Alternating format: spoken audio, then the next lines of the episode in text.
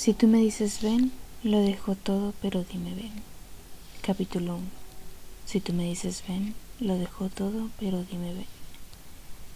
Recuerdo como si fuera hoy cuando ella me dijo, ¿no deseas poder ser feliz en todos los aspectos de tu vida? No tener que aceptar nada que no te agrade. Sentir que la vida es controlada por ti en lugar de ir al rebufo de ella en el vagón 23.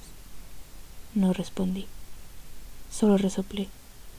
Resonó un montón de aire saliendo de mi nariz y apareció mi diente roto tras una sonrisa de esperanza.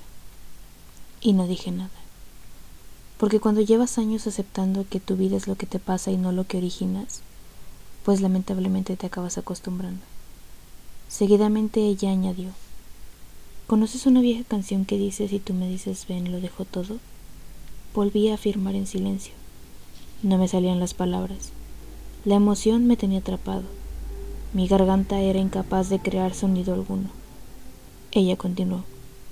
Pues siempre he creído que a esa canción le falta algo. Debería ser. Si tú me dices ven, lo dejo todo. Pero dime ven.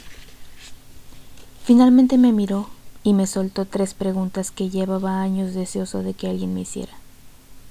¿Quieres o no quieres controlar tu vida?